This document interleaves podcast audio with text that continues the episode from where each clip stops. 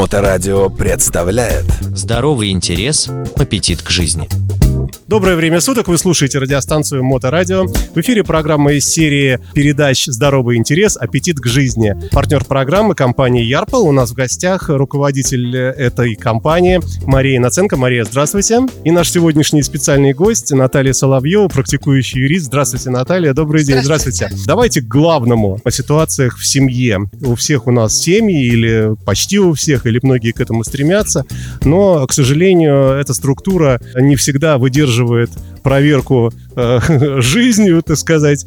И часто бывает так, что если детишки в семье, то это вот совсем такая ситуация бывает не очень из приятных. Кстати, Мария, насколько часто вообще обращаются люди вот с такими проблемами? Частая проблема, потому что, опять же, если брать э, там диапазон запросов, да, Мгм. как бы по статистике а, моего ресурса, это, как правило, а, люди от а, 25 до 35 лет.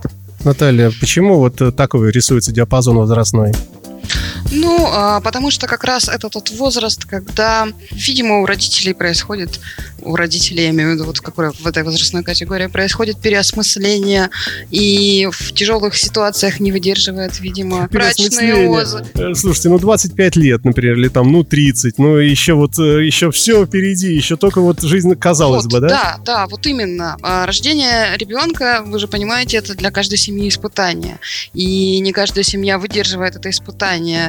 И когда там а, мужу, жене предоставляется какая-то возможность облегчить себе жизнь, например, да, путем развода, то они приходят, приходят к нам, к юристам при бракоразводном процессе. И в этом случае дети становятся, понимаете, средством манипуляции обоих родителей. Причем э, родители не задумываются о чувствах детей. Как показывает практика наша, при бракоразводных процессах дети именно служат орудием против другого родителя и с одной и с другой стороны. Дети-то в этом не виноваты. Э, Это родители так... э, Конечно, де- э, конечно, дети, и, э, дети даже и не осознают, смотря, конечно, какой возраст. Но в основном мы же понимаем, что при, таком, при такой возрастной категории речь идет о детях там, до 12-14 лет, как, ну, до пубертатного периода, до их взросления. Поэтому э, дети еще, в общем-то, не понимают, что происходит в жизни. Для них сам по себе развод родителей и скандалы родительские – это уже травма.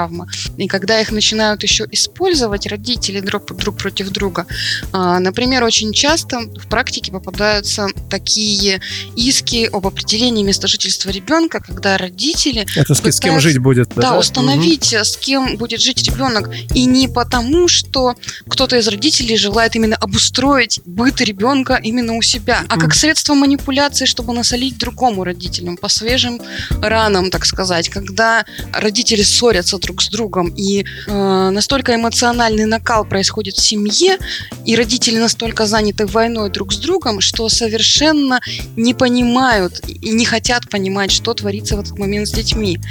И на таких процессах очень часто э, судебных э, назначается психолого-педагогическая, психологическая экспертиза э, ребенка. И вот у нас случаи взаимодействия партнерского да, с э, системой э, которая дает результаты, когда специалист проводит аналитику ребенка и выявляет очень депрессивное состояние ребенка. Слушайте, а Когда- давайте вообще напу- напугаем наших слушателей в хорошем смысле, да. А что вообще можно сделать с ребенком, вот не физически, а именно вот так эмоционально? Папа говорит, что все, заберу сейчас тебя, сейчас пойдем жить там со мной. А мама говорит, да не слушай ты папа, он нехороший, будешь жить со мной там. И ребенок, у ребенка что получается в голове? А давайте посмотрим на мир глазами этого ребенка. Поставим себя на место этого ребенка, и вот ребенок жил в семье, мало того, что он вдруг перестает в какой-то период видеть папу, э, он вдруг видит конфликт родителей, когда они друг на друга орут, и он не понимает, что происходит в этой семье. Он вдруг видит заплаканную мать, и вдруг приходит отец и говорит, все, я тебя забираю, ты больше маму никогда не увидишь состояние ребенка в этот момент. Или когда вдруг э, у него звонит телефон у ребенка, и ему мать говорит, если ты будешь отвечать на звонки папы, я там э, у тебя выкину телефон, я тебе не дам там компьютер, э, мы переведем тебя в другую школу, потому что вот чтобы ну, ты с папой не виделся. И ребенок потерял все. У него только что была семья, были любящие папа, мама, и вдруг у него рыдающая мама, у него нет папы, его забрали из школы. Не, ну подождите, папа- а, но они любящие остаются. Интересуются, просто а, они между собой не могут его поделить. Подождите, с точки зрения ребенка, он не понимает, что происходит. Вот, и это психолог об этом говорит. А с чего вы решили, что ребенок понимает, что вы в этот момент его любите? Психология онлайн. Юридическая практика, к сожалению, показывает обратную ситуацию. Когда родители приходят в суд, они о чувствах ребенка не думают вообще. И на суде их цель это же война. На суде их цель очернить друг друга. И папа говорит, да, мама тебя не любит, она о тебе не заботится, она не сможет тебя содержать. А как можно починить эту ситуацию, что ли, склеить обратно? Возможно ли? Ну, я считаю, что хорошо, когда родители, если родители обращаются в судебном процессе, да, в суд за, там, за вот, по семейным а, обстоятельствам, то судья вынуждает их пойти к психологу и провести э, психодиагностику ребенка и привлечь психолога. Очень часто система ЯРПЛ выявляет случаи, когда обращаются это родители за своими личными проблемами. И были у нас случаи, когда с помощью психолога, когда психолог раскрывал то, что происходит у ребенка на душе с помощью там тестирования, психоаналитики и рассказывал родителям. А Когда два человека вовлечены в межличностный конфликт, они не замечают, что есть а, еще и другие люди. В любом случае, ребенка будут а, стараться как-то перетащить да, на одну либо другую сторону, от чего у ребенка появляется конфликт внутренний, потому что для ребенка важны как мама, так и папа, оба родителя. И э, психолог как раз-таки здесь э, в семейных ситуациях, как правило, работает со всеми участниками да, этой ситуации. Как раз наша система позволяет э, решить различные ситуации, проработать ситуацию с ребенком и проработать ситуацию взаимоотношений, какие бы они ни были. Есть специалисты, которые работают в направлении с отцами-одиночками, которые именно настроены, если уж произошла такая ситуация, на проработку данной ситуации.